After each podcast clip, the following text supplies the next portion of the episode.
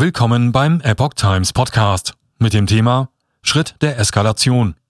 Russland weist Nummer zwei der US-Botschaft in Moskau aus.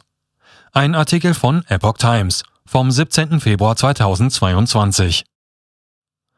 Russland hat inmitten der Ukraine-Krise den stellvertretenden Leiter der US-Botschaft in Moskau ausgewiesen.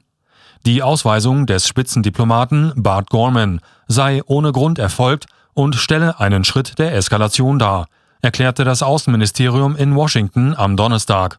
Wir prüfen unsere Antwort, heißt es. Gorman war die Nummer zwei in der US-Botschaft nach Botschafter John Sullivan. Er hatte nach US-Angaben ein gültiges Visum und war seit weniger als drei Jahren in Russland im Einsatz.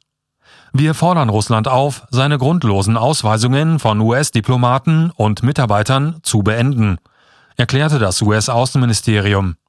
Jetzt ist es wichtiger denn je, dass unsere Länder das notwendige diplomatische Personal vor Ort haben, um die Kommunikation zwischen unseren Regierungen zu erleichtern.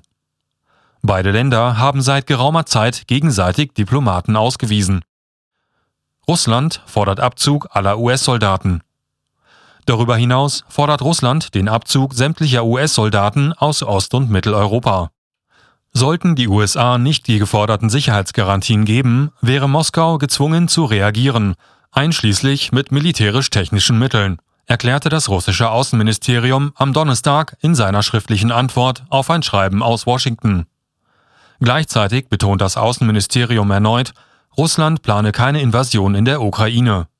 Es gibt keine russische Invasion, wie sie die USA und ihre Alliierten seit dem Herbst offiziell verkünden, und sie ist nicht geplant, so das Außenministerium. Die USA verharren weiterhin an ihren Warnungen vor einem möglichen russischen Einmarsch. US-Präsident Joe Biden hat die Gefahr als sehr hoch eingestuft. Ein Angriff könne in den kommenden Tagen erfolgen, sagte Biden am Donnerstag in Washington. Pläne für ein erneutes Telefonat mit dem russischen Präsidenten Wladimir Putin habe er derzeit nicht.